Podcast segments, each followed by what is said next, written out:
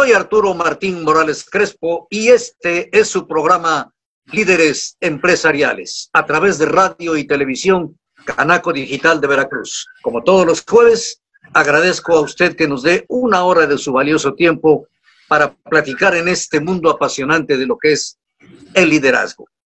Esta tarde voy a tener una amena charla con un licenciado en Administración de Empresas que sabe mucho de lo que son los negocios. Él ha sido eh, emprendedor porque ha hecho su propio negocio, ha trabajado para varias empresas como es eh, Tequila Cuervo, como es Lala, la compañía lechera más importante del continente americano, y también en G&K, que es una marca de Müller comercial, que es la que actualmente él representa. Así que le doy la bienvenida al licenciado Martín Valdés Benítez. Buenas tardes, Martín, bienvenido. ¿Qué tal? Buenas tardes, Arturo. Buenas tardes a, a tu amable público. Que somos para servirles y lo que pueda aportar al programa, con gusto estoy para servirles. Te agradezco mucho porque dentro de este programa entrevistamos líderes empresariales. Tú eres un líder empresarial. Me tocó verte muy de cerca en tu desempeño, conduciendo tus equipos de trabajo, los resultados que has logrado, pero también eh, mucha experiencia que es la que queremos transmitir a nuestra audiencia, que básicamente es gente que hace empresa o que quiere emprender y que en muchas ocasiones eh, tiene temor de emprender un negocio, pero vamos a iniciar por tu origen. Tú eres del DF, lo que era el DF antes, hoy Ciudad de México. ¿En qué año naces, Martín? ¿Y cómo es que es tu desempeño hasta llegar a, la profesional? Pues básicamente, Arturo, yo nací, en el 63, eh, allá en, el DF. De ahí este, pasé la frente mi, mi, escuela allá en la colonia panamericana. Y ahí pues, estuve, fui estudiando y después ingresé a lo que fue la, la universidad, la prepa número 3 en el DF. Después de ahí entré al banco, entré de los 18 años al banco como Merx, entré ya como cajero. Ahí fue donde inicié mi, mi vida laboral. De cajero llegué, pasé todos los puestos de cambios, de cajero principal, de lo que cheques. Durante ocho años estuve laborando y llegué al puesto de subgerente administrativo. Terminé mi labor en el banco y ahí me ofrecieron trabajo en la parte de Casa Cuervo. Ahí Vamos, vamos, a, vamos a hacer un, un pequeño alto aquí, porque empezaste muy temprano tu etapa de líder, ya en el, en el departamento de cheques en el banco. ¿Cuánto personal tenías a tu cargo? Una sucursal contaba con 35 colaboradores.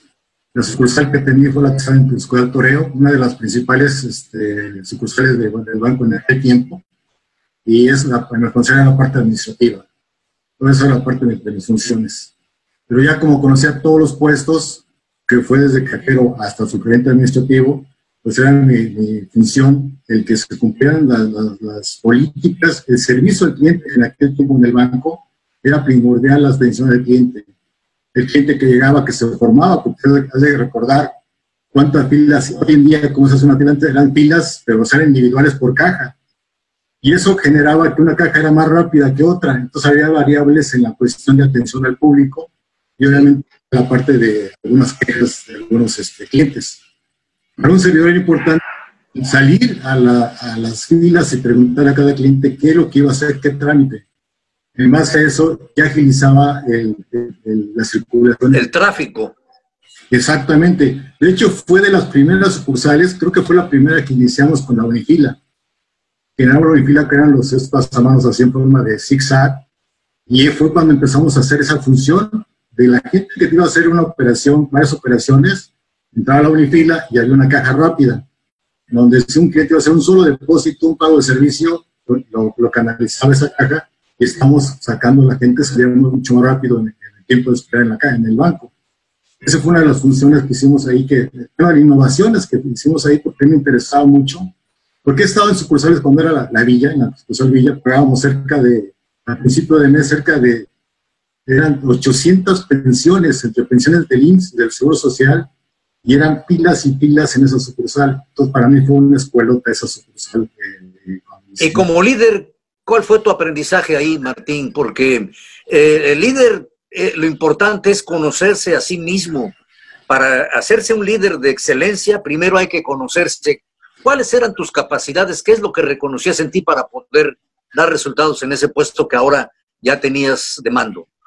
Una al inicio, te, una, una anécdota. La gerente que estaba en, esa sucursal, Susana, una vez estaba atrás de mí todo el tiempo.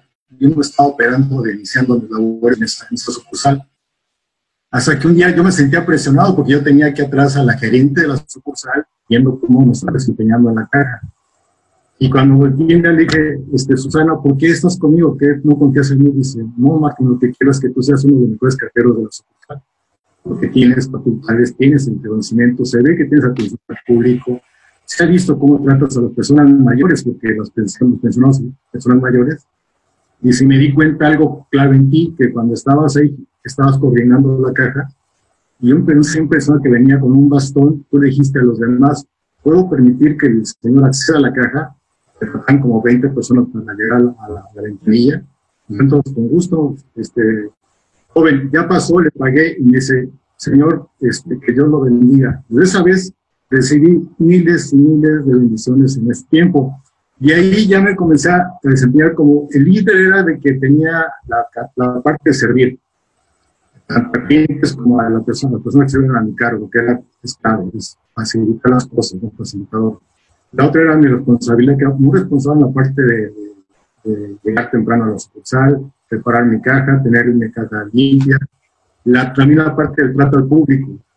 Eso también era importante y, muchos de mis compañeros me veían y comenzaron a, a, replicar lo que estaba haciendo, que es parte de los líderes, que tú hables con el ejemplo. Yes. Y comenzaron a tomar esa, esa, parte de ejemplos y al final, en un año ya estaba yo como, como encargado de cambios. Y ahí fue parte de la funciones de dar una responsabilidad en la sucursal que ya pasa, paso como comodín, en donde yo cubro todos los puestos, pero a la vez también tengo, el, le que apoyar al gerente administrativo de la sucursal, es cuando tomo las riendas de la, de la, de la sucursal, cuando se va de vacaciones el gerente administrativo, y es cuando comienzo a, a tener un buen desempeño con el control de la sucursal porque es un control, la parte de cómo trabajan todos, el evitar algunos desvíos con la atención de desvíos, la parte también de recursos, porque el banco maneja recursos.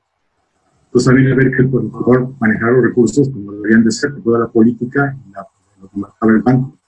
Y obviamente evitando ciertos desvíos y malas prácticas. Eso también fue lo que comencé a aprender. Y la otra es el tiempo que, que enfocaba a, a la atención y un día me dijo una persona, es que en el banco no, no vendes. Digo, sí, yo vendo un servicio. Porque si yo le doy mal servicio a un cliente, lo trato mal, se va a otro banco. Y ya perdimos un cliente para el banco. Desde ahí comenzaban a, a, ver la parte comercial. En ese tiempo no se aplicaba mucho los bancos.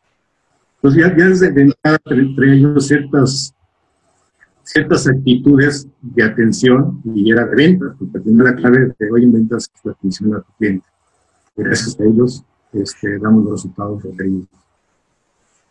Acabas de describir unas características importantes en el líder, como es principalmente el servicio, por el servicio que dabas al cliente, el preocuparte por tus clientes, el, a tus compañeros, en este caso ya después que tú conducirías, es el, el, integrar un equipo, que es otro de los aspectos importantes en un líder. Y esto, por supuesto, te empieza a abrir eh, otros caminos. ¿Cómo es que dejas el banco para ir a Tequila Cuervo?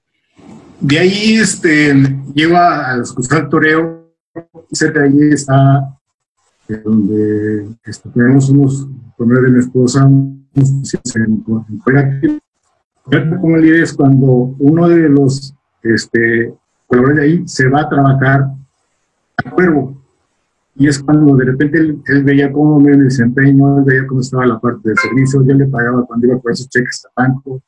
Y cuando se va esta, esta persona de gerente de ventas nacional a, Cuervo, que era una filial, no era Casa Cuervo, empieza como Premium Brands, que era una, una empresa filial que había generado para, para, para manejar las marcas Premium.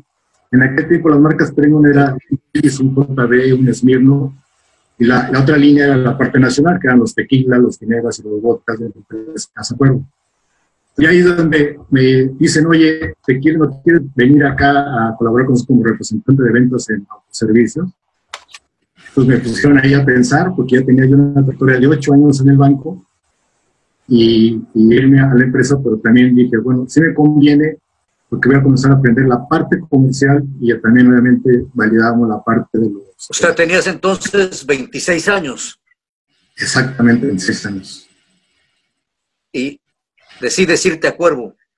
Sí, en ese momento voy, ya me entrevisto con el Mario Pasantes, un cubano, un experto en ventas, el director general, un contador que me salió ese tema de que yo, porque si yo no sabía nada de ventas, fue el tema que le dije que yo leía servicios en el banco y que atendía, atendía clientes, dice, y ahí dijo, contratado, casi dijo contratado. Ahí ingresé como representante de ventas este, en autoservicios, en autoservicios. Muy bien. ¿Extrañaste el banco o desde que integraste a ventas en Cuervo ya fue otro mundo? Fíjate que era, que era distinto, que el banco es estar en una sucursal, en un solo lugar, y dentro de la sucursal no salías. El cliente iba, iba a la sucursal. Los clientes iban a la sucursal de diferentes tipos de clientes. Ya cuando abres el abanico de ver toda la parte comercial de, de, de, ventas, que ya hablábamos de la parte de atención al cliente, la parte de trade marketing, de ejecución en punto de venta, precio, exhibición, limpieza, ya es cuando entro y comienzo, me comienzan a, capacitar y me comienza a gustar. Y después se metía, sonábamos de traje ya, este, bajando cajas y acomodando producto, porque si no había producto teníamos que meterlo. Entonces me comenzó a gustar y la otra, pues te daban un vehículo, este, éramos la, la marca, una de las marcas líderes que teníamos en el portafolio. Pero bueno, sí, yo creo que el reto era, era, era mantenerse en ese, en ese rango. Íbamos en este, contra empresas fuertes, que el caso era en ese tiempo, era Bacardi, que manejaba las marcas líderes en, en, ese tiempo. Manejamos Appleton y Appleton con, directamente contra Bacardi. Y, y, así era, era la parte de líneas. Y me dieron una, una, zona que era importante, la zona sur. La zona sur de Allá por Insurgente Sur, Coyoacán, todo esto. Coyoacán, el estadio, el CEU, toda esa parte era, era mi zona. Y eran las, las tiendas que tenían mayor venta por cuestión de tipo de cliente y el tipo de producto que manejamos. Platícanos un poco, platícanos un poco, Martín, de, de qué es la labor que hace un vendedor, eh, en este caso, de licores, porque tú tenías, eh, bueno, la, la, razón social era Tequila Cuervo, pero Tequila Cuervo manejaba varias marcas, entre ellas eh, diferentes bebidas de whisky, de, de, ron y, por supuesto, los tequilas. Uh -huh. tú estabas en la, en la línea premium. La premium. Exactamente. ¿Cuál era tu desempeño? ¿Visitabas supermercados? ¿Visitabas distribuidores? Eh, ¿Tiendas? El canal de, era autoservicios, que era cadena de autoservicios. El caso Walmart, en aquel tiempo era Walmart gigante, comercial mexicana. Hoy ya, ya desapareció alguna marca de esas. El tema era que yo en ese tiempo era el, mantener, el llevar y llegar, por ejemplo, mi, mi, día a día como vendedor de Premium Brands era llegar a la oficina, reportar las actividades anteriores con mi jefe, que manejamos un call book, el famoso call book que era el historial por cliente, y ese call book tenía que estar llenadito con las existencias que entrábamos a la, con las existencias de, de la tienda, lo que llegábamos a la tienda, te registrabas y pasabas a la bodega a checar existencias de la buena bodega. Era, todo era manual porque no había nada de sistemas ni nada. Era, exactamente, era arrastrar el lápiz, como decíamos en, aquel, en el rol de ventas. Arrastrabas el lápiz con el polvo. Te metías a buscar las cajas porque era un mundo de cajas de todas las marcas. Y buscabas de, por tu marca y, y ibas anotando cuánto tenías de inventario para que con ese inventario pasabas al departamento de, de, de pedidos, te daban una hoja y tú hacías un sugerido al jefe del departamento porque tú contabas lo que era la bodega y lo que era aquel. Ya de ahí pasabas con el jefe para negociar los pedidos. Tú ya le decías el sugerido y sobre eso ya comenzabas a negociar con el, jefe de departamento. Diferentes tipos de, de, tipos de clientes, de jefes de diferentes carácter, tipo de carácter, este, atendían. Hay un, hay un jefe de departamento que tenía varios colores era, para buscarlo, lo, encontraba. Después de ahí, hay que, había que seguirlo cerca de una hora para que dependiera. Me acuerdo que era Walmart Universidad. Llegamos a seguirlo y era paciencia del vendedor hasta que tenía, tenía clientes. Porque el objetivo era fincar el pedido. Y de ahí era, era así, de ahí ya hacemos el pedido, ya te decía, mándame esto, que hacer labor de venta de cada línea, de cada marca, de acuerdo a tu sugerido y obviamente tu conocimiento de, de, de, producto. Entonces tú decías tú, cuánto tienes, tenías que tener de stock, cuánto es lo que vendiste, cuánto es lo que tienes, cuánto tienes que este, reabastecer. Pues sobre eso era nuestra negociación. Y la otra también buscar exhibiciones adicionales. Una isla, entonces incrementabas el pedido para cubrir ese volumen sobre esta exhibición adicional. Ese día firmabas y ahí ya te ibas a la siguiente ruta, te ibas con todos. Pero antes de eso, si faltaba lo que te decía, si faltaba producto, yo tenía que bajar cajas para meterlo, ir a la bodega, sacar el carrito, con el saco, la corbata, meter las manos, limpiarlas. Si no había precio, por los precios, poner etiqueta, porque el promotor tiene una ruta y el promotor ya no había pasado todavía, pero cuando yo estuviera ahí o después que yo estuviera ahí y, y veía que faltaba un producto de tarjeta, olvídate, era casi como tarjeta amarilla. Entonces, te vas forjando, te vas, te vas este, formando una forma de hacer eh, tu trabajo, te puedes ir al 100%, como te lo pide el librito del trade marketing ventas. ¿Por qué? ¿Por qué? Por cada espacio, por cada producto que esté en Anaquel, ganamos ventas. Si no había producto en Anaquel, perdíamos vetos, porque gente no encontraba y se iba con otra marca. Pues era clave, era, un, era punto clave la parte de siempre tenerlos en aquellos producto bien exhibido, puntos eh, a la altura de la vista del consumidor y que sea preciado, preciado y limpio, porque eso, es, eso era clave. Y obviamente que estén acomodado, porque ya ves que ves en aquel y ves algunos productos que están las, las marcas, no se ven aquí, era de frente la marca, la marca, la marca, desde la última de fondo hasta la que estuviera al frente. Y así era. Debe platicar que cuando inicié, por ahí rompí como unas cuatro o cinco botellas porque al, acomodarse me caí. Pero al final era, parte del aprendizaje, Arturo. Era parte del aprendizaje. Es correcto. Después de que regresemos de un pequeño corte, nos vas a platicar eh, cómo fue tu experiencia en el momento de que querías una torre de exhibición, de que querías un lugar especial en los supermercados. ¿Cuáles eran las condiciones que te ponía el supermercado para que tuvieras un lugar especial. Regresamos en dos minutos para seguir charlando con el licenciado Martín Valdés Benítez. Regresamos.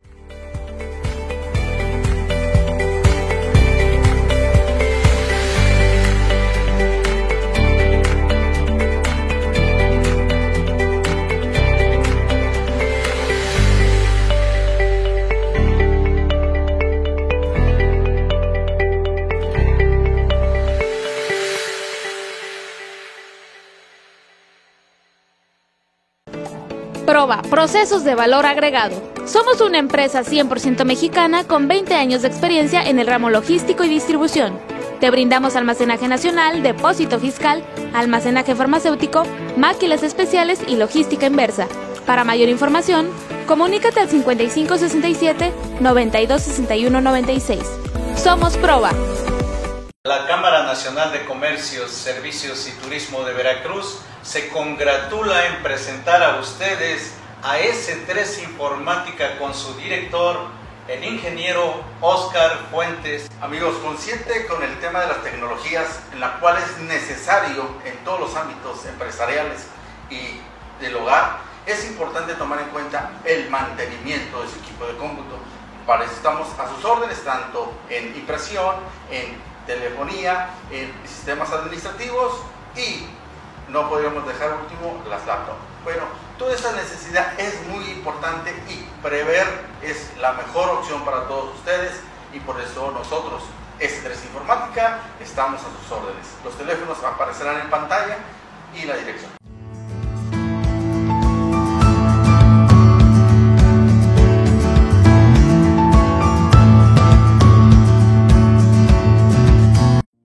Quinosono es una empresa enfocada en la fabricación de generadores de ozono para la purificación del medio ambiente, manteniendo espacios limpios y libres de bacterias, hongos y virus. causantes de enfermedades y contagios. Contamos con diferentes equipos adaptados a sus necesidades. K2000, diseñado para realizar tratamientos de desinfección en ambiente de interiores, eliminando todo tipo de virus y obteniendo espacios desinfectados. Tipo portátil, es cómodo para llevar de una instancia a otra por sus reducidas dimensiones. Elimina olores en poco tiempo, ideal para hoteles, hospitales, colegios, edificios u oficinas.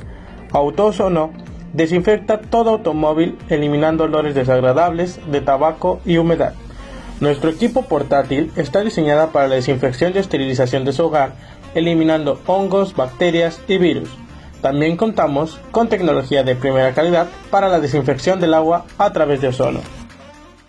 La Cámara Nacional de Comercio, Servicios y Turismo de Veracruz le da la más cordial bienvenida a Néstor Mora, promotor de seguros del grupo AB, socio comercial de MedLife.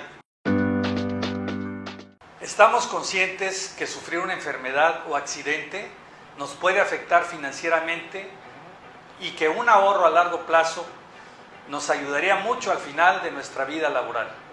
La protección contra ese impacto financiero adverso lo puedes encontrar en el seguro MED 99. Es un seguro de vida que te respalda cuando más lo necesitas.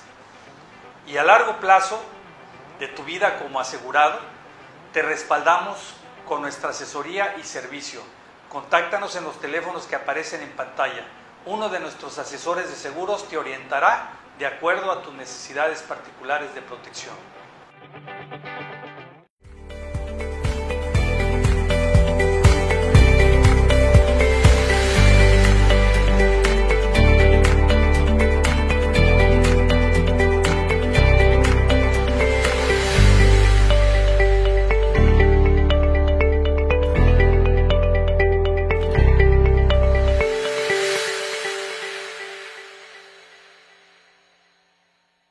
Estamos de regreso en su programa Líderes Empresariales. Esta tarde charlando con el licenciado Martín Valdés Benítez.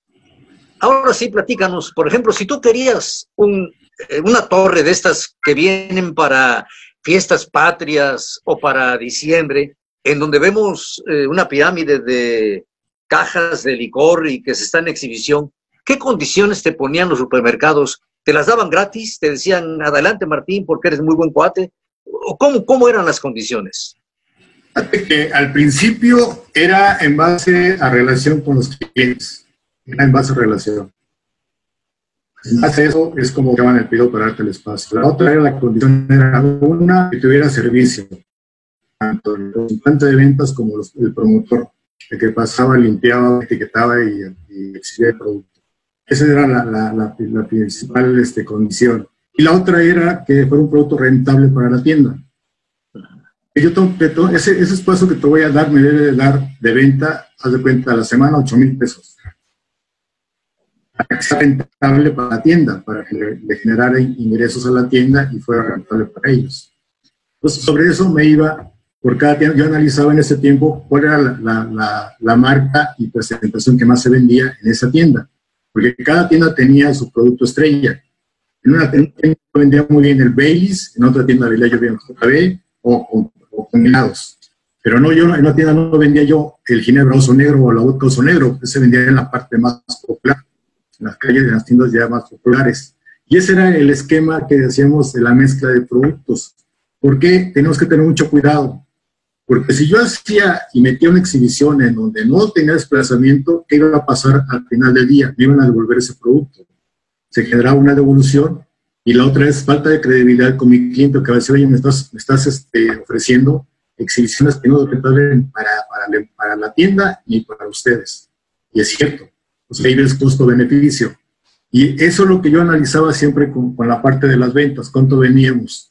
Un día me acuerdo que fue mi, mi, supervisor y me dice, te voy a enseñar a vender, vamos allá a, este, a la sucursal de Perisur, de Walmart.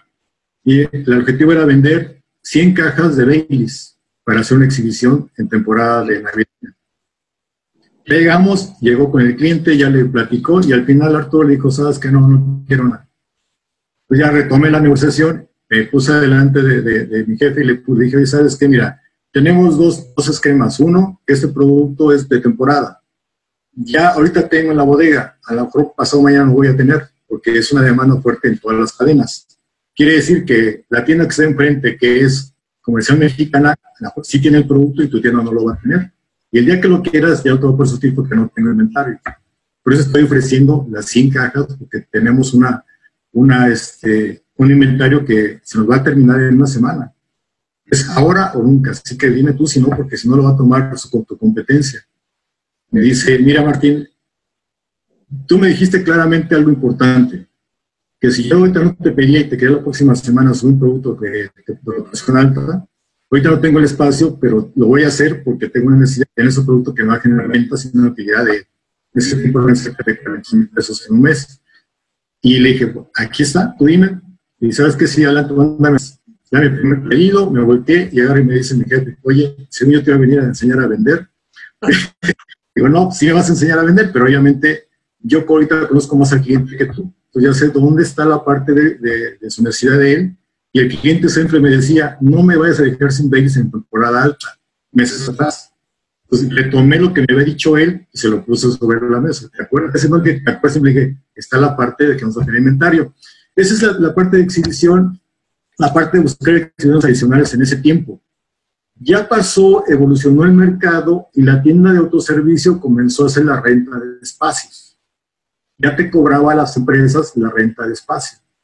Es decir, si tú querías poner una torre, tenías que pagar una renta. Exacto. Tú que islas, te cobran, y toda la actualidad, la actualidad es así. Sí.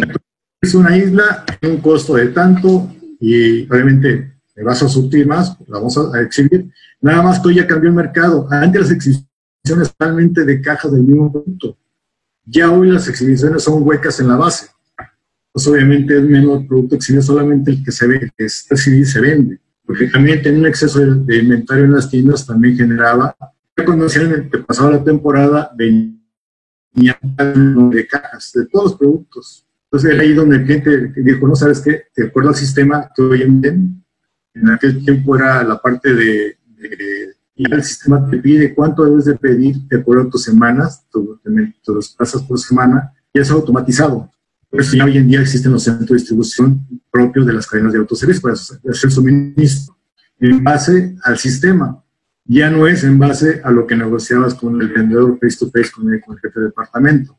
Pues vino a, a poner un orden y a ver la parte de controlar los inventarios que sea mucho más rentable el surtido en tienda de los productos que más se venden. Y es lo que hoy en día existe en las tiendas de autoservicio. Es como evoluciona esa las exhibiciones. Voy a sacar dos conclusiones importantes de esto que nos acabas de platicar y esto es una, podemos decir, un mensaje para la audiencia. El vendedor debe conocer a su cliente. El vendedor debe conocer las necesidades de su cliente debe conocer las características personales de su cliente, como en este caso, para venderle Bailey al jefe de compras de Walmart. Tú lo conocías, tu jefe que dijo él que iba a vender, simplemente no tenía la información para poderle vender. Es decir, la información para el vendedor es poder. La información para el vendedor y el conocimiento es poder. Pero al mismo tiempo de poder es ganar, darle el servicio al cliente porque el cliente gana teniendo la mercancía y el vendedor gana fincando su pedido. ¿Es así? Sí, y obviamente el objetivo es que se venda. Es las dos, las dos, las dos negociaciones que el objetivo común es que ese producto pase por caja línea de cajas. En, en una temporada me tocó también manejar la línea de OTC, over the counter, quiere decir la venta sobre el mostrador, de una línea farmacéutica, cuando yo estaba en Merck, en Merck ah, había productos populares que se les llama OTC, over the counter, sobre el mostrador. Pero en una negociación, justamente con un almacén, ellos ya no solamente pedían el pago de exhibición, sino que había la inauguración de una tienda y querían que fincáramos un pedido y que ese pedido tuviera características de como primer pedido no se le cobra a la tienda. ¿Sigue siendo así en los supermercados, Martín?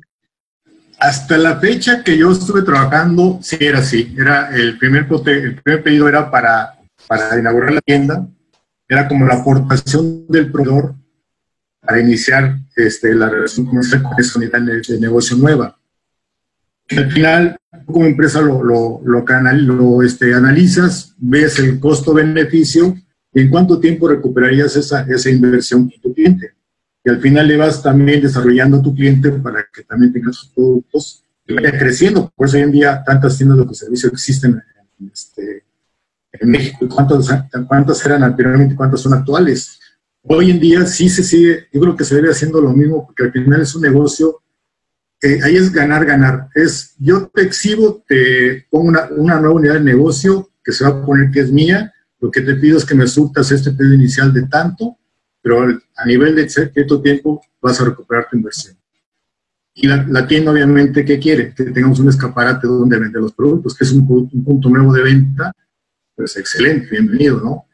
Sí, sí está dentro de todo eso. Inclusive también todavía también hay cosas que, siguen, que se siguen este, cobrando.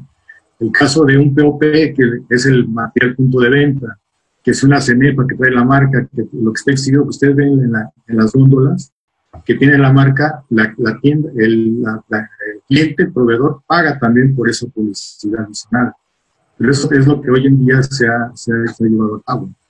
Y digo, se a manejar y por eso existe mucho ya el trade marketplaces en las empresas. Antes, cuando yo estaba, no, estaba, no existía mucho trade marketing, era a través de ventas, no era a través de departamentos. Hoy lo es. Sí dio, da resultados el que le pongas al, al producto un, un, collarín con información adicional, un estuche para regalo. Todo eso tiene un valor agregado que también hace que el producto, el consumidor, entonces, es, entonces quiere decir que en los supermercados, eh, por eso hay ofertas, por eso tienen facilidad para poder dar eh, buenos precios, porque los proveedores son al final de cuentas los que sostienen esta vorágine de, descuentos, de, precios bajos, con todo lo que a los eh, supermercados los proveedores dan son negociaciones eh, y aparte es combinada. Tanto puede ser por parte del proveedor, tanto puede ser por parte de la tienda. Por competencia de, de, que está enfrente, eh, la tienda tiene que hacer una oferta sobre ciertos productos gancho, que son los que hacen que punto la gente vaya hasta el fondo de la tienda. Después genera los ventas por impulso. Hay una exhibición ah, no, no lo tenía solamente comprarlo, pero lo vi, lo me lo llevo. precisamente es la clave del canal en pasillos clave donde hay el tráfico de, de, tiendas. Muy bien, cuando estás en, en Cuervo, ¿será lo de el origen, tequila de origen, cuando el tequila se reconoce como una marca exclusiva de una región de México, o ya no, o no estabas ya en ese sector? ¿Cómo lo toman esto? ¿Cómo vino? ¿Cuál fue el trabajo que tuvieron que hacer la industria del tequila? ¿Qué beneficios trajo el, el certificar de origen esta bebida mexicana? Mire, lo que yo tengo en lo que era mi área y lo que yo veía, porque ya ves que las universidades ya más a fondo eran los, los dueños de la empresa, Juan era un excelente líder. Hoy en día su hijo también un excelente líder, yo trabajé también en una compañía en ventas cuando apenas él estaba entrando a la empresa. Este, cuando fue esa parte de había, había ya por parte de don Juan y la gente de Tequila y de, de ahí, de que de tequila, que se estaba viendo que inclusive en Japón se estaba produciendo un tequila, estaban clonando un tequila ya en, en, este, en Japón y tenían esa parte de temor de que se generara una un producto con nombre de tequila en otro país. ¿Qué iba a pasar? Nos iba a quitar el mercado que atendía en ese momento Perú y toda la parte de tequila. Y, y, eso comenzó, comenzó a generar, obviamente, una estrategia por parte de los productores, que iniciaba por Don Fat Beman en ese tiempo. Y la verdad fue una, una, excelente estrategia porque protegieron el mercado del tequila en México, de la región donde origen. Ya no se puede producir tequila solamente hay tres regiones, que es Jalisco, una parte de la, franja, que solamente pueden producir el que sea de tequila, en la mención de origen. Y la otra que también estaban viendo es que el tiempo iba, la materia prima donde viene el tequila es el agave. Es decir, que los japoneses estaban plantando agaves en Japón. Sí. Entonces dijeron, no, ¿saben qué? No, Y es donde viene la parte que protegen el producto y obviamente su negocio, porque es un negocio enorme de miles de... Hoy en día Cuervo es el número uno a nivel mundial este, en, la producción de tequila. Entonces realmente lo, produjeron su producto y hoy, lo que es Cuervo gracias a eso, gracias al producto este, clave que le está dando el negocio a la, empresa y es algo que vio Juan junto con sus asociados y todos los equipos que en ese momento participaban con él, de proteger la industria del tequila y la producción 100% mexicana. Yo creo que es algo que sí se hizo bien, porque ya se veía, ya se venía a venir, de que rato íbamos a encontrar un tequila japonés, así como un sake. Entonces, yo creo que dijeron, no, ustedes quédense con su sake, a mí déjenos con su tequila. Y es parte de lo que se hizo, la protección de, de, esa, estrategia. Después vino una, una crisis, no sé si recuerdas, como una parte de, de, de agave. Sí. Una, una piña que llamamos del agave tiene que, tiene que crecer durante siete años para poder producir cerca de son 8 o 10, litros de, tequila. una, un, este, una escasez de agave en ese tiempo y Cuervo ya se había protegido también con esa, con esa parte. Entonces es importante ver el futuro. Y don, don, don, Juan, la gente de, Cuervo vio el futuro. Y una parte, que no vayan a clonar un tequila, la otra es, va a haber, con de acuerdo a lo que es la producción de agave actual, lo que está demandando el mercado, porque no sé si recuerdas que antes el tequila era un producto como que de cantina, después ya se fue un, un producto de estatus y desde a nivel mundial regresó aquí como de estatus y fue cuando vino la demanda internacional muy fuerte de, y fue donde les pegó en la parte de la producción y fue donde generó la escasez del agave porque no había agave y la demanda era fuerte no daba la capacidad de producción de tequila no daba en ese tiempo porque no había la materia prima. Y no hay nada más caro que lo que no hay. Exactamente pero eso es parte de, visión de los líderes de en este caso Cuervo de ver el futuro y la verdad que lo pensaron de Fíjate que acabas, acabas de tocar algo que es fundamental en el liderazgo, visión de futuro. Ser inconforme, eh, tener un permanente deseo de mejorar. Y esto sucedió con, con Casa Cuervo, porque primero con los productores lograron el certificado de origen, y después eh, la visión de ser una bebida mundial. Esto debíamos de tener en toda la producción en México de cualquier eh, artículo que fabriquemos aquí porque es lo que puede hacer eh, desarrollo en el comercio internacional.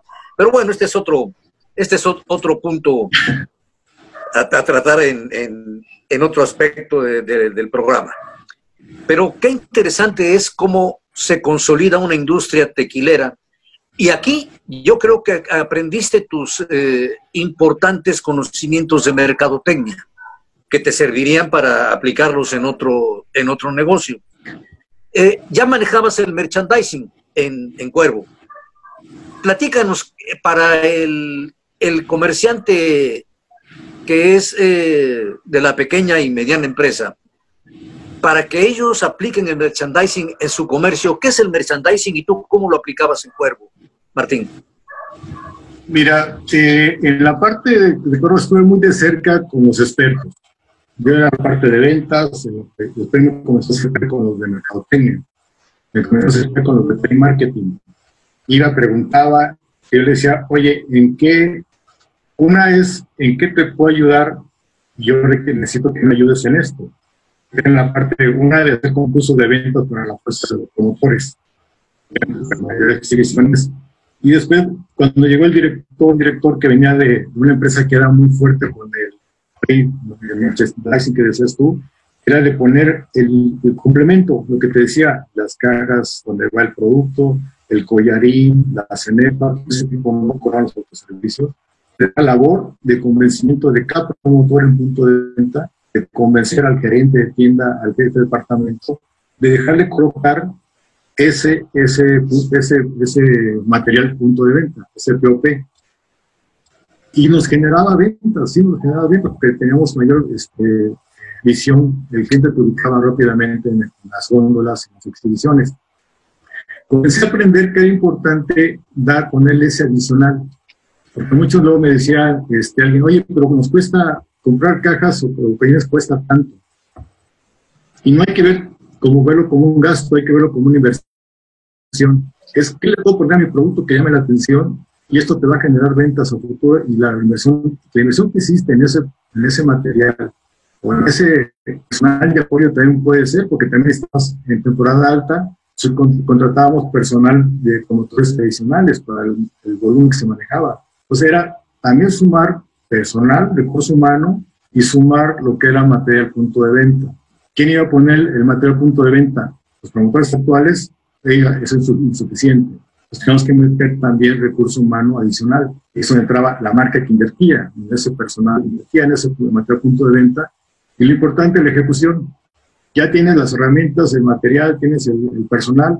Ahora, que quede claramente quién va a llevar el, material punto de venta, en qué lugar, porque haz de cuenta que eran cajas tremendas en ese tiempo y me acuerdo que traía un mochito, pues no le cabía mucho, mucho llevarlo a las tiendas. Entonces, ¿qué hicimos? En cada, en cada zona geográfica es una tienda que tiene la bodega más grande eh, relacionada a su producto. Pedimos permiso al jefe de departamento de dejar ahí unas cajas de, de punto de venta para que de ahí se supiera el promotor que tenía esa zona. O sea, era, era, tu sede ahí, tu centro de distribución. De, material punto de venta. Entonces llegaba ahí, se supía, y fue algo que les dije, aquí va a estar, yo me encargué de dejar y con esto ya soltamos a la parte de marketing que nos, que nos rentara una camioneta y nos la rentó y ya repartí llegamos así como de, de estafeta a dejar material en, cada, en las tiendas y ya el, el, promotor llegaba ahí sin tener que ir a, a, Churubusco, que están las oficinas que están de cuero, a ir con su material y obviamente le costaba tiempo, dinero de, también de, de viáticos al promotor, que yo siempre cuidaba esa parte, que no le no gastara más el promotor lo que era que si era inversión para la empresa, no, no tenía que gastarlo él. Y fue como era facilitarle el trabajo a los promotores y enfocarse en su actividad que, era, que era rentable, era la parte de exhibición, limpieza y colocación de puntos de, tope para que vistiera y quedara muy bonito exhibición en aquel llamara la atención. Eso era lo, que hicimos en esa parte del trade, que nos comenzó a gustar y fue como comenzamos a, a una, aprender el trade marketing, del merchandising, de la parte de lo que estamos trabajando, y la otra es cómo innovamos y cómo en ese momento tenemos la forma de pues, poder ser ser innovadores en, en ese momento. Ya en las, las exhibiciones, no faltaba una promotora que compró un moñito, que le puso moñitos, por su iniciativa, iniciativa propia. Ya cuando lo hacían, decía, excelente, y le generó, y muy bonito, venía, ¿y qué pasaba? Pídeme, pídeme este, factura o pídeme un, un, este, comprobante de ese gasto, y yo se lo reponía a la promotora. ¿Por qué? Porque era, era inversión para la marca yo no les dejaba que sí, fue innovadores, pero sí le regresaba su, dinero y la gente estaba feliz. Porque Era rentable para todo el mundo. Claro, claro, pero imagínate cuánto con esos moñitos que compró, que lo costaban 100 pesos, cuánto vendimos, porque entonces veíamos aparte el costo-beneficio, y es donde en la parte del, merchandising tiene que ser muy, muy, muy especial la parte de tu producto. Que realmente llame la atención, que tenga la información indicada, que tu marca se vea, que realmente se vea no la satures mucho de información que se vea y que esté bien exhibida a la altura del consumidor. Es algo importantísimo. Lo que maneja mucho las tiendas de Oxxo, zona roja, que vas y están aquí a la mano y es lo que por impulso haces compras adicionales. Un, un negocio pequeño puede hacer merchandising. Sí, sí. De acuerdo. Y básicamente... Seguimos platicando con el licenciado Martín Valdés Benítez, Después de un pequeño corte de dos minutos, regresamos con ustedes.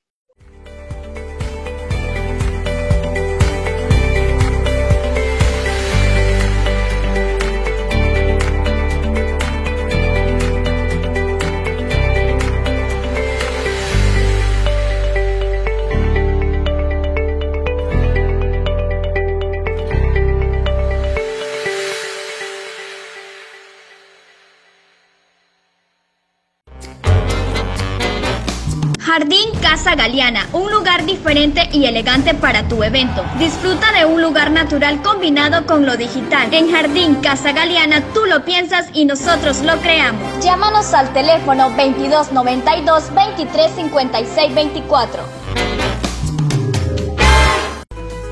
Zeus, Monitoreo Vial, el centro en movimiento. Gracias a la participación de la gente y el trabajo realizado de CEUS Monitoreo Vial, los fondos obtenidos de parquímetros han sido utilizados a beneficio del Centro Histórico de Veracruz y sus habitantes. Los parquímetros eh, son una herramienta de acomodo vial. Es eh, muy importante para el centro histórico de la ciudad y bueno, aparte nos, nos da el beneficio de tener eh, unas calles bien pavimentadas, remodelaciones en algunas áreas del centro histórico, sobre todo escuela. Y esto es muy, muy importante para los habitantes de Veracruz, sobre todo en el área del centro histórico del puerto. Rehabilitación de monumentos, luminarias, mobiliario urbano y forestación. En 2019 se hizo una inversión de 11 millones de pesos. Remodelación de Avenida Landero y Cos desde Esteban Morales hasta Plaza de la República.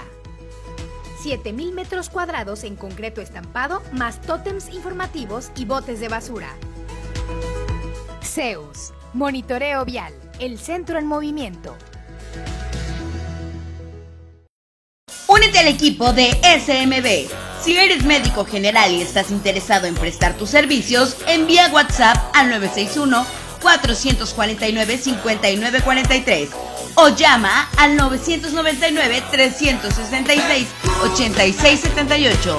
No importa dónde estés, en SMB tenemos un lugar para ti.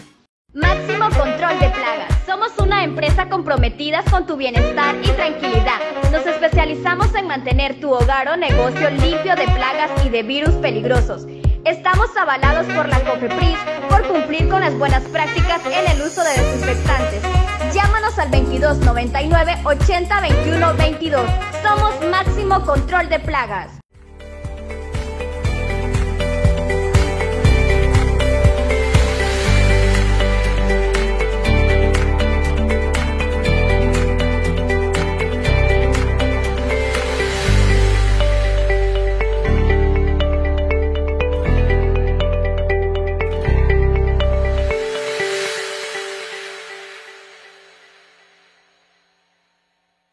De regreso en su programa Líderes Empresariales. Ya ustedes eh, escucharon ya la gran experiencia que tiene el licenciado Martín Valdés. Esto para irnos ubicando. La idea es que si usted tiene un negocio, vea que puede muy fácil una tienda pequeña, no vamos a decir eh, muy pequeña, pero sí una tienda que tenga varios productos, varias líneas. Usted mismo puede hacer su merchandising, hacer llamativos los anaqueles, ponerle sus sus incentivos para el cliente. En cada una de las líneas que usted maneja, no va a venir un proveedor, pero usted sí puede hacerlo de esta manera. Pero muy bien, licenciado Martín Valdés, ya estamos eh, en la industria tequilera. ¿Cómo es que de la industria del licor o de las bebidas, como se le llama, cómo pasa a la otra industria que es muy importante y que estaba en plena expansión entonces, que es la industria lechera? ¿Cómo, cómo viene ese cambio? Pues obviamente, eh, estando en, Cuervo, algunos compañeros directivos, ya a nivel este, gerencial y directivos, uno de ellos se pasa a, Grupo Lala como director nacional de Mercadotecnia, y como yo tenía mucho acercamiento con ellos, me conocían, Martín, y, había, aparte que me involucré para en conjunto ver cómo vendíamos con la parte de creativa de marketing, con la parte de ejecución, esto ya llevar una, una, imagen, una idea de cómo trabajaba yo en, en Cuervo, cómo, cómo, desarrollé. Cuando vas, pasan allá al Lala, pasó un tiempo y después hay una reestructura dentro de la empresa de, de José Cuervo, en la cual yo tenía el puesto de coordinador de promotores, tenía 80 personas a mi cargo, dando atención a 70 tiendas de autoservicio y cinco supervisores. Esos supervisores lo desarrollamos para ser los próximos vendedores de, Casa Cuervo, que en la actualidad todavía están este, elaborando en la empresa un el 70% de los colaboradores que se desarrollaron. Y que también obviamente es parte de lo que es un líder, desarrollar a los colaboradores y que sigan creciendo la empresa. Y, Convertir a otros líderes. Exacto, replicar, porque realmente tú tienes que rodearte de personas que ves hasta que tengan más conocimientos que tú porque veces es un temor de los líderes, es que viene alguien me, me, va a quitar el puesto, me va, no, simplemente bienvenido, eso te va a ayudar a que también vas a crecer, y es en conjunto. Entonces eso también fue lo que se, lo que se dio con los colaboradores. Yo recibí colaboradores de, de, de otros giros, entonces ya fue lo que yo vieron ellos, y cuando ya salgo de Cuervo, que salgo de, en, este, el 2000, 2001, me manda a llamar inmediatamente este, eh, Rincón, que era el, el, gerente de mercadotecnia de, de, Lala, y me dice que si me puedo ir allá como coordinador de trade marketing. Y me dijo, quiero que tengas para acá, este, te ofrecemos un puesto, inmediatamente te das cuenta que salí de Cuervo hoy y a los dos días ya estaba trabajando y fue lo que me dijo, necesito que comiences a aplicar tus conocimientos y lo que tú sabes de lo que hacemos en Cuervo, pero ahora adaptado a la leche. De la cual pasamos a la parte de la leche. Lala, que es la laguna, eso quiere decir Lala. La, laguna, la laguna de Torreón, la laguna. Es, un, es allá en Torreón. Ya llego ahí a Lala y ya comienzo a hacer, este, a aprender de la, de la, de la marca. Eso principal, conocer a la marca, conocerla desde su inicio, cómo fue que se fundó, cómo empezó la empresa, cómo fue que los dueños empezaron repartiendo leche en perolas y hoy en día tienen una, una, asociación de, productores de leche en Torreón y hoy en día lo que es Lala. Repartir leche en perolas y eso, y hoy en día lo que es la empresa. Ya es cuando entro a Lala y me dicen, necesitamos que, que, que comience a desarrollar el trade marketing en Lala, porque no lo hay. No lo hay y tenemos una fuerza importante. Cada tienda tiene uno o de uno a tres promotores del ala fijos. Lo que no tenía Cuervo. Cuervo tenía uno, pero era rotativo. O sea, había más eh, Cuervo que leche. Sí, sí, sí, sí, Había, había, había más leche, obviamente. Había más, porque eran uno rotativo de Cuervo y aquí había uno fijo, tres en cada, en cada tienda del ala o el nivel de volumen que se manejaba de leche, que rotaba muy rápidamente, rota, rota más rápido que, la, que el alcohol. Entonces, esto es lo que empezamos a trabajar. Y de ahí, mi inducción, vete a la camioneta de detalle, a repartir tienda por tienda, a cargando leche, llevando a, la tienda, entrando, cambiando refrigeradores, limpiando el refrigerador, metiendo el producto, exhibiéndolo, y que todo quedara bien exhibido y limpio, en detalle. Y era tienda, bajaba, era el, vendedor, un vendedor de Lala lo admiro porque llega a las 5 de la mañana al, centro de distribución. Eh, de ahí llegamos al centro de distribución, a las 6 salíamos del centro de distribución a la ruta. Llegué el primer cliente y comenzar ya este, a, ver la parte de lo que eran secos, la leche, pero allá en México se manejaba mucho la leche fresca, todo era refrigerado, refrigerado ve el refrigerador, ve que faltaba limpiarlo, ve lo que estaba este, caducado, sacarlo, cambiarlo. Todo el proceso del venta ya era, era cerca de 50 veces que se veía un, 50 clientes que veía que el vendedor. Quiere decir que se subía bajado de la camioneta 100 veces. Bajar, bajar, subirte a la cámara fría y dices, no, hombre, la verdad que era, que era un, un este, puesto de admirar. ¿eh? Para entonces todavía el envase era el tradicional de vidrio. Eh, en ese tiempo era todavía, no, ya estaba el de plástico. Ya estaba el de plástico, no había Tetra Pak todavía. Tetra no por la zona, porque haz de cuenta por el producto allá en esta refrigeración y como es frío, la zona de México no está caliente como la zona sureste. Sí.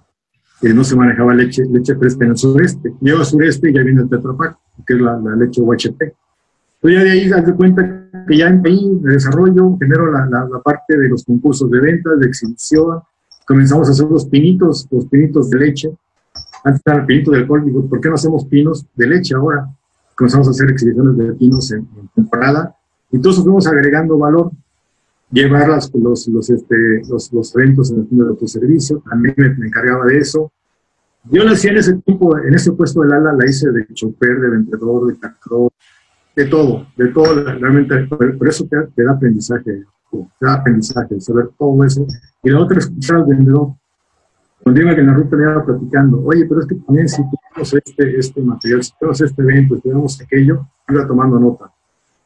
A veces las ideas importantes de, de un trade marketing vienen de un vendedor. conoce el mercado. Y lo ¿Me, vive. me permites hacer un alto aquí? Esto es muy importante dentro del liderazgo, Martín. ¿De dónde aprendemos los que somos líderes? Aprendemos de la gente que tenemos a nuestro cargo. Ellos son los expertos y ellos nos hacen expertos a nosotros. Esta es una de las 21 leyes irrefutables de liderazgo de John Maxwell. En su libro las, las traduce así literalmente, en donde habla de que es mejor tomar las opiniones de los subordinados porque de ahí van a venir los planes de acción. Qué bueno que lo tocas porque esto es lo que te da la base para que tú como líder seas exitoso, porque estás aprendiendo de, de los, eh, de los que conocen el negocio. Gracias Sí, por esta sí. aportación. Fíjate que, que fue algo, algo de ahí y de ahí me llevé la, la, la, la lista, llegué con mi jefe y retroalimentación. Fíjate creí esto, escuché esto, ¿qué tal? Y era mi jefe que es más creativo, él estudió mercadotecnia en el TEC de Monterrey, me dice, a ver, dame, y comenzó a hacer ahí toda la parte de la idea. Pero realmente la semillita la aportó un vendedor de, de, de la, que puso ahí la semillita y comenzó a hacerlo eh, con el, con el gerente de mercadotecnia que generó la estrategia y la parte creativa. Hicimos toda, toda la campaña de, de este, en punto de venta, hacer eventos en ciertas colonias con Lala, llevar la marca, llevar las botargas, ganamos las botargas de, de Motileche, desarrolló la, la botarga también. Todo eso se comenzó a sumar al que era el, el trade marketing y el merchandising. De ahí ya este, te das de cuenta que a los seis meses de estar ahí me dicen, hay una vacante de gerente regional en Veracruz. Ya hablé con mi familia y me dicen, este, adelante, adelante, este, lo que tú decidas, te, te acompañamos. Y ya con el respaldo de la familia, ya, ya, ya hiciste, tienes con más confianza. Y me acuerdo que llego aquí a, Veracruz, me viene a dejar mi esposa y me deja aquí en la cerrajería, en un centro de distribución, un 19 de abril del 2003. Me dejó aquí. O sea que estás por cumplir aquí en Veracruz años. Sí, sí, sí. sí. Estás a cinco días de... Seis Exactamente. días de... Muy bien. Haz de cuenta como cuando dejas a tu hijo en la puerta de la escuela la primera vez, así como que dejan Sí. pues, abren la puerta y me meto y volteo, porque si iba a regresar mi familia a México. Y, y ahí, haz de cuenta, ya llegué aquí, y la otra es que llego con que se acaba de apenas, anteriormente Lalo operaba aquí en, en sureste con mayoristas. Se generó la, la dirección del ala sureste que era con, con el licenciado Víctor Manuel Pérez Ramos, un excelente este, líder, y aparte una persona muy, muy exitosa, este, comienza a, a desarrollar la, la, la, este, la, zona, operando desde Veracruz hasta Quintana Roo, dando atención al 22 centros de distribución, que era su responsabilidad de, de, de, un servidor como de marketing, de marketing, dar todo el apoyo a la fuerza de ventas, para apoyarlos en todo lo que crean en el día a día. Y a su vez, tenía la responsabilidad del trade marketing, merchandising y tenía la responsabilidad de la publicidad. Todo lo que era corporativo tenía que supervisar un servidor y también la parte de ¿Sí? en los canales. Y es a donde entro. Y haz de cuenta que, pues, recursos, hoy en día Lala es un monstruo aquí en el sureste, aquí en la, en la zona, pero antes era, estaba muy limitado con la parte de centro de distribución. Hay una planta que no era la planta de hoy, hoy en día es una planta del primer mundo. Estaba la vaca coqueta, que era una donde hacían Ah, recuerdo, sí. Era de Yucatán esa marca, ¿no? Ándale, hacían las bebidas nada más ahí, no hacían leche, eran bebidas nada más. Y ya ese, ese terreno que era de la vaca coqueta, lo, lo, lo tiran todo, pero era, era muy, era, era muy limitado. Yo creo que di un curso ahí a unas promotoras y estaba muy limitado, recién encerrado, sin aire acondicionado, y así fue como llegué al sureste, en oficinas sin clima y todo, pues yo vengo aquí a, a, este, a triunfar, como que, que, que esto poner de mi parte. Y todo, todo sacrificio tiene un precio, realmente. Tienes que meterte de lleno y comenzamos a trabajar en esta parte y, este, y hoy en día, pues es, la, la, empresa creció. Tenían algún tiempo midiendo, yo es que Nielsen medía la, parte, la participación de, de, la, de las marcas en el, en el país, todavía lo hace, pero este, ahora día ya, ya casi no da esa información. Tenía la participación, me acuerdo que es cuando llegué aquí tenía, Lala tenía el 32% y Alpura tenía el, el 56%, y el resto de las demás marcas. Revertimos ese número. En ese tiempo me imagino que tus principales competidores eran Alpura, por ejemplo. Era Alpura.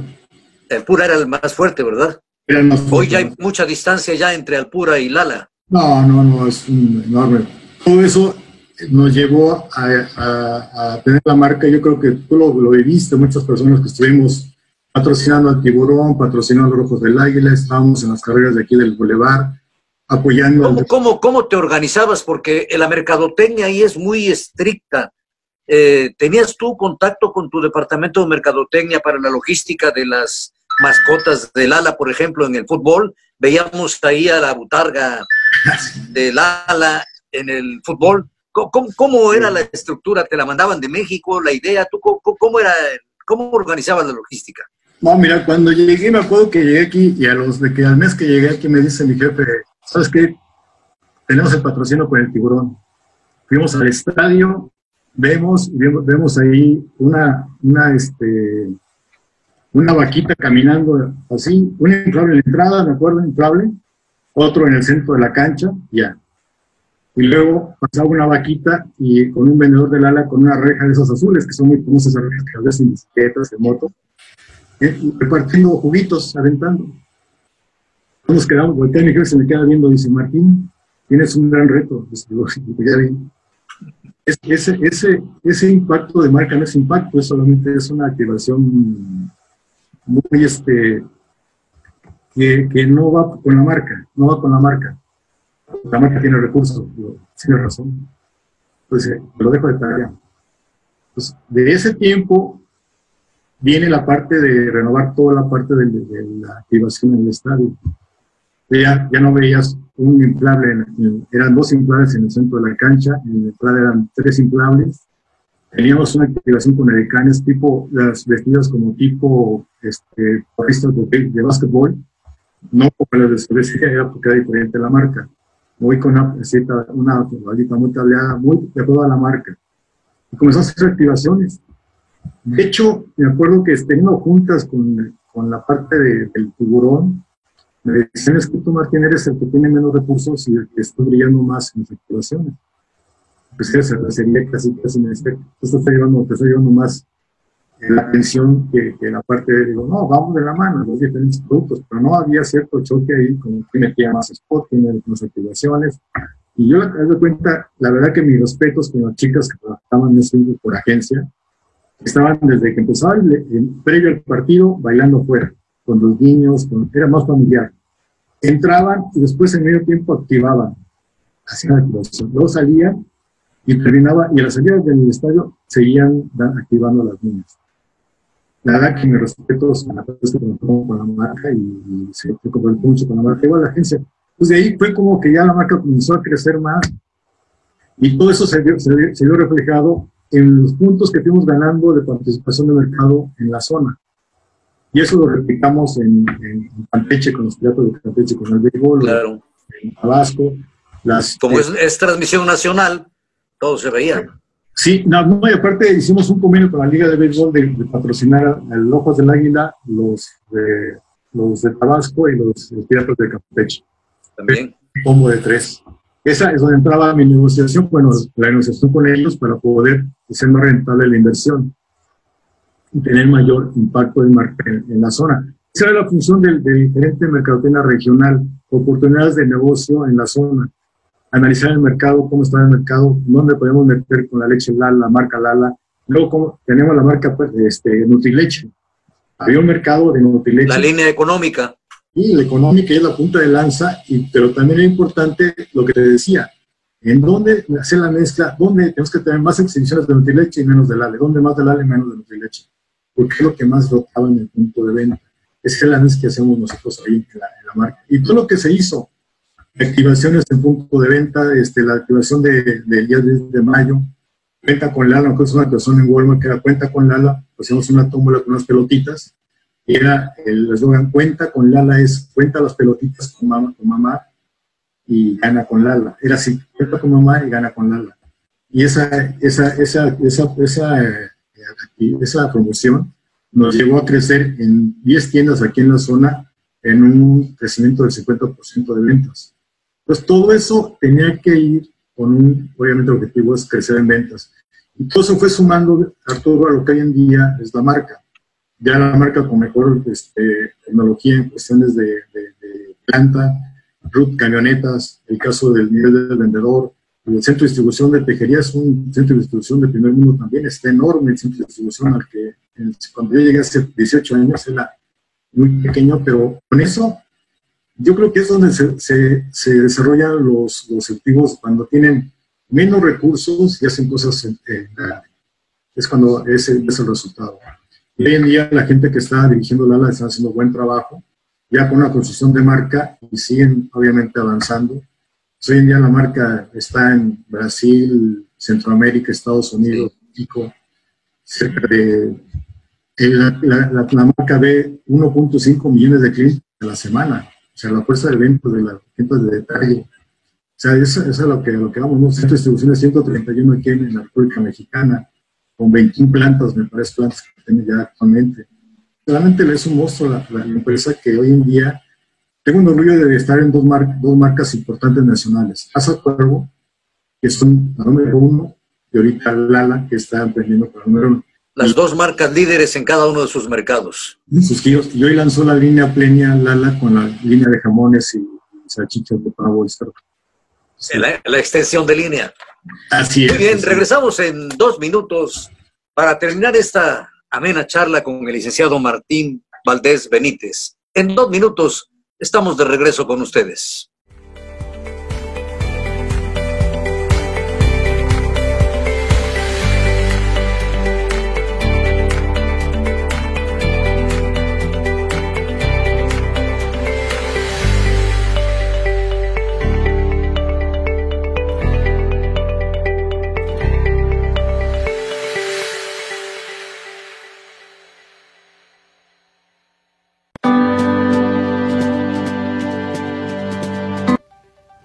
Tal amigos? Te saluda tu amiga Luz del Carmen del área de capacitación en la Cámara de Comercio, Servicios y Turismo de Veracruz. Como sabemos, en la actualidad la capacitación en las organizaciones es de vital importancia porque contribuye al desarrollo de los colaboradores tanto personal como profesional. Es por ello que en la Cámara de Comercio el área de capacitación está enfocada a desarrollar el laboral potencial y humano, esto con programas de capacitación que cubren con la normativa de la STPS. Para ello, contamos con instructores profesionales y expertos en los temas que imparten. Todos nuestros instructores cuentan con registro ante la Secretaría del Trabajo. Próximamente, también en la Cámara de Comercio, contaremos con certificaciones para precios especiales a nuestros afiliados. Es por ello que te invito a que te acerques a Canaco Veracruz y te afiles con nosotros.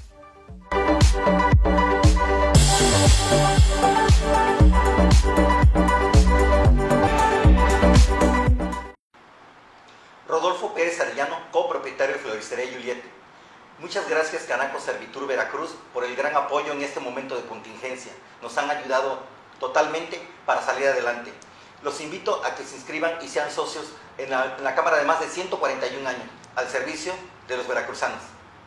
Lanza la Cámara de Comercio el primer mercado virtual donde comprar y vender ahora es más fácil. Se trata de la apertura de un grupo en Facebook Canaco Veracruz donde podrás ofertar tus productos y servicios aunque no seas socio. Con esta inclusión, la Cámara apoya y facilita los vínculos comerciales a todo aquel que se encuentra luchando por mantener la vigencia de su giro empresarial o comercial durante la pandemia COVID-19, destacando además que contarán con la promoción publicitaria.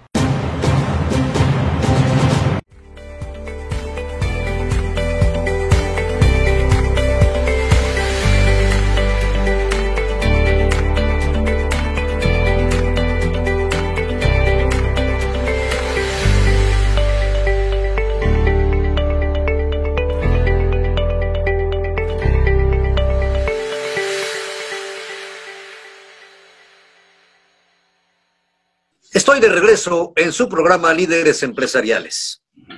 Licenciado Martín, dígame, después del ala, de la exitosa trayectoria, decide emprender un negocio propio. Sí. Un negocio que eh, cuando lo conocí me pareció excelente. Vi la producción, era de excelente calidad. De hecho, yo tengo una playera hecha y bordada en la empresa que manejabas. ¿Cómo decides emprender, licenciado Martín? que estando, estando en Lala, pues tuve contacto con varios proveedores allí. De repente me dice un proveedor, este, cuando ya salí de la empresa, me dice, oye, pues tengo una sucursal que, estoy traspasando.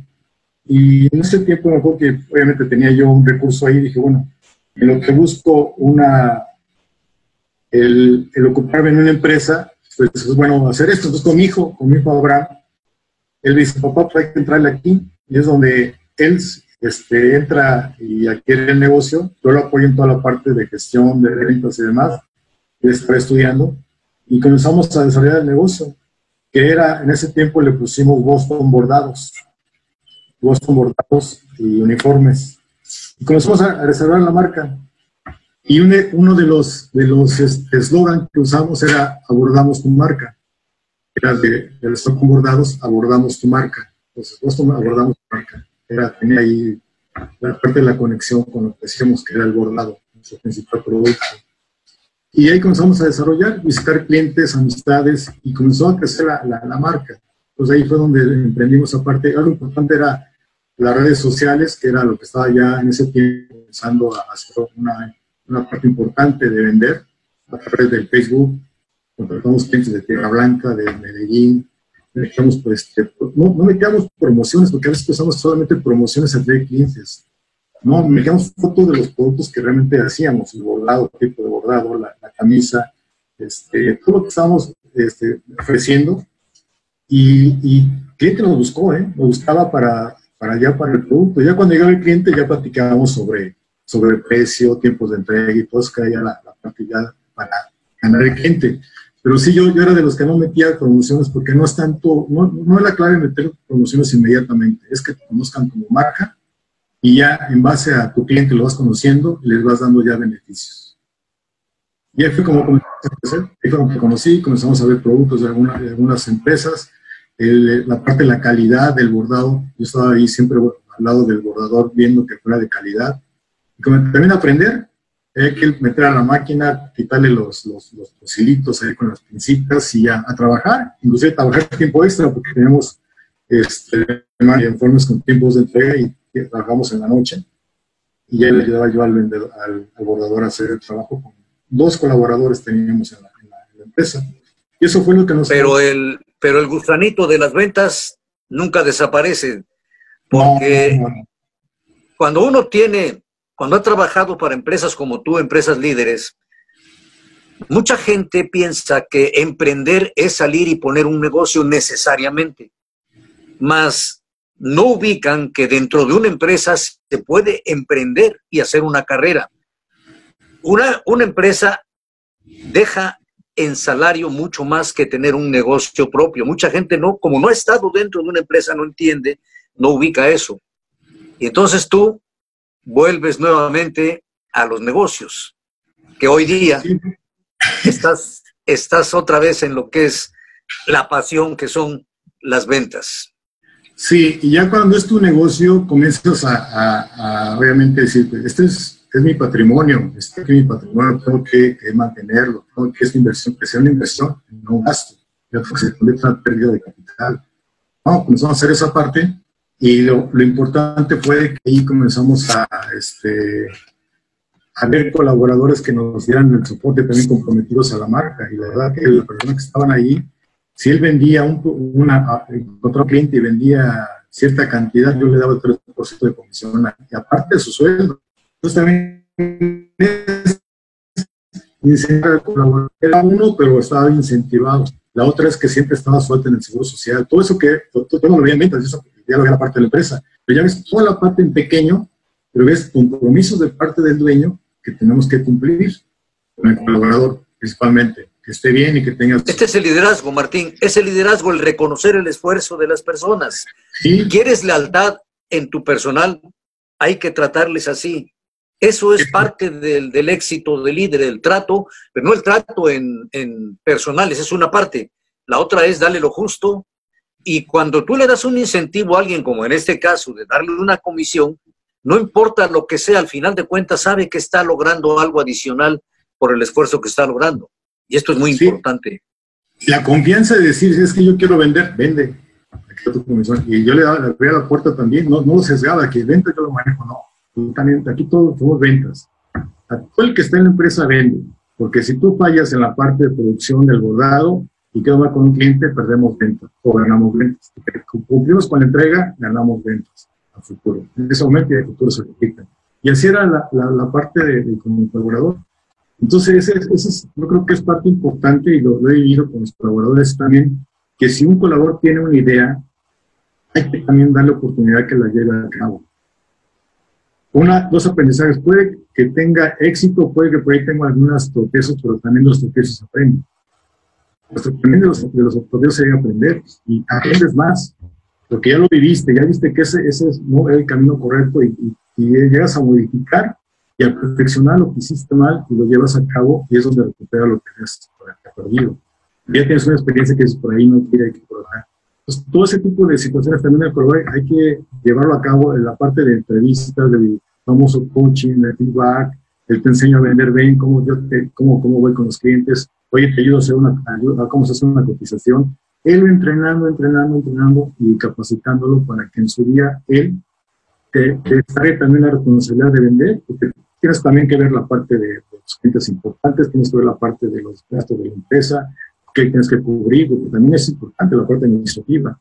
Entonces ya es cuando vas delegando a tus colaboradores ciertas funciones que te comienzan a generar resultados. Entonces hay, líderes que no, no confían en su personal. Tenemos que confiar, obviamente pensar con revisión de cuentas cada semana, cada mes, irlo supervisando y coachando para que vaya dando, pero sí, también no, hay, no hay, que truncarlos, hay que que sigan avanzando. Al final, ellos van a ser los, futuros líderes en su, en su, día a día en su vida, donde lleguen a llegar. Pues yo creo que eso es parte del objetivo como líder y como empresario, es cuidar a la gente, que esté bien, y la otra es que también tengan iniciativa y que también sean emprendedores a futuro. Mejor no contigo, pero que en su vida sigan siendo emprendedores. Y que al futuro los veas tú en su negocio que creció y fueron exitosos. Creo que eso es para mí satisfacción para un líder verlos crecer. Claro. Martín, hemos platicado mucho al respecto del liderazgo y tal, pero creo que ahora nos has dejado muy claro con tu trayectoria de lo que es un líder empresarial, de lo que se debe hacer para que un negocio o uno sea exitoso en el negocio. El negocio cuando uno trabaja para una empresa hay que verlo como propio, pero creo que hay algo en lo que estamos de acuerdo, Martín, que eso es lo que tenemos que dejarle a nuestra audiencia se tiene que estudiar para poder llevar un negocio, no importa del tamaño que sea. ¿Qué opinas al respecto? Sí, sí, mira, hay, hay este, habemos individuos, personas que tenemos, que tenemos la capacidad de, de, captar cosas inmediatamente, una retención para llevar a cabo cosas, pero es importante el complemento. Es importante el complemento. Tienes que estudiar porque después llegas a un nivel en donde te faltan conocimientos que están en, la, escuela, o están en, los estudios, en la experiencia, en los en el curso adicional. Es, es donde eso te, falta y como que te quita un poco de, de seguir ese ritmo que traías aquí, aquí abajo. Es, es, importante que sí tengas una base de estudios y que la sigas, sí, porque uno, uno nunca deja de aprender, ¿eh? Yo ahorita acabo, también Arturo, hace rato abrí un archivo que tenía de un curso que, nos dieron en la empresa del ALA precisamente, de, la escuela esta de Harvard, en lo que es eh, negocios, una, un curso de negocios, y me puse a actualizarme. Es importante actualizarte, es importante volver a, a, revisar eso, esa información, y la otra también, obviamente, tienes oportunidad de meterte a un curso o tomar un, un diplomado, un doctorado para, para, perfeccionar tu, tu, ejecución. Imagínate, sin esos conocimientos hasta dónde has llegado, si le agregas eso, ¿cuánto más puedes llegar arriba? Y hacia arriba y hasta... No, no vas a tener límites, no vas a tener límites. Creo que, que es importante. Y hoy en día, también la competencia que hay, que hay en la actualidad sobre el mismo negocio, si antes tienes una idea de un negocio, ese es el futuro. Ya cuando dijiste, hay miles de personas que pensaban en la misma edad que tú. Pues tienes que estar realmente bien informado para que sobrelleves un negocio que te lleve al éxito. Como dicen todos los empresarios, ha habido negocios que seguí y fracasé de 10, fracasé 3, pero mira, 7 fui exitoso. También hay, hay también ese tipo de, situaciones que tenemos que llevar a cabo, porque una persona que yo haya, que, es, que, que sea exitoso hoy en día en una empresa y no haya tenido algún tropezo en, su vida laboral o de negocios. Yo creo que es importante eso, es importantísimo el prepararse. Yo a los jóvenes sí les recomiendo que sigan estudiando, Hoy hay muchas oportunidades con la parte de las escuelas en línea. Antes no la teníamos tiempo. Hay forma de estudiar, de información del Internet. Tienes, tienes toda la información aquí a la mano en una máquina, inclusive puedes hacerlo de día a día y ponerte a estudiar. Temas que tú, que tú no, dominas, hay mucho material hoy en las redes, en, en, el Internet, que te va, te va especializando. Y la otra, sellarlo ya con un documento, ¿no? En una escuela que te certifique tuviste cierto curso, eres especialista en tal, en tal negocio, en tal materia, y eso realmente te da un reconocimiento y te da una seguridad tremenda para seguir adelante, porque tienes el conocimiento y nadie te enseñar. Por el contrario, vas a, vas a enseñar y vas a seguir aprendiendo de los demás también. De acuerdo. Martín, te agradezco muchísimo que hayas estado con nosotros esta tarde. ¿Algo más que quieras agregar para concluir? Pues, pues también ahí estuve un tiempo, tres años en una financiera como gerente regional.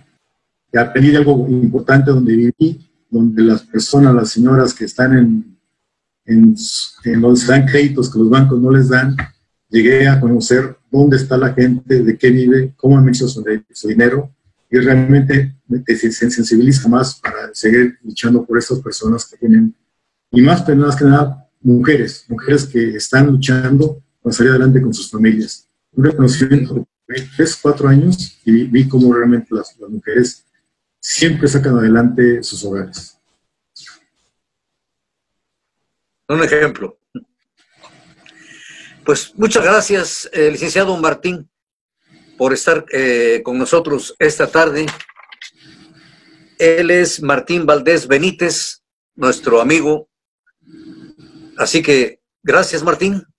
Al contrario, ustedes Esperamos en otra ocasión charlar contigo. Al contrario, gracias a ustedes y también a, la Canaco. Muchas gracias, bien y éxito y salud. Estén bien. Gracias. A usted, gracias por dedicarnos una hora de su valioso tiempo en su programa Líderes Empresariales. Soy Arturo Martín Morales Crespo. Les espero el próximo jueves en otro programa más. Hasta entonces, muchas gracias.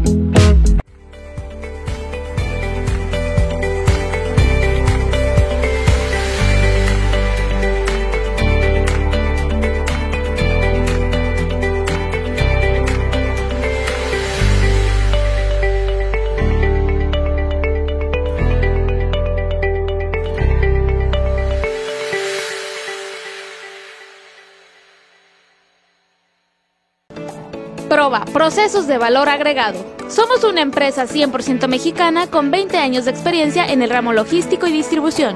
Te brindamos almacenaje nacional, depósito fiscal, almacenaje farmacéutico, máquinas especiales y logística inversa. Para mayor información, comunícate al 5567 926196. Somos Proba. Únete al equipo de SMB si eres médico general y estás interesado en prestar tus servicios, envía WhatsApp al 961-449-5943 o llama al 999-366-8678.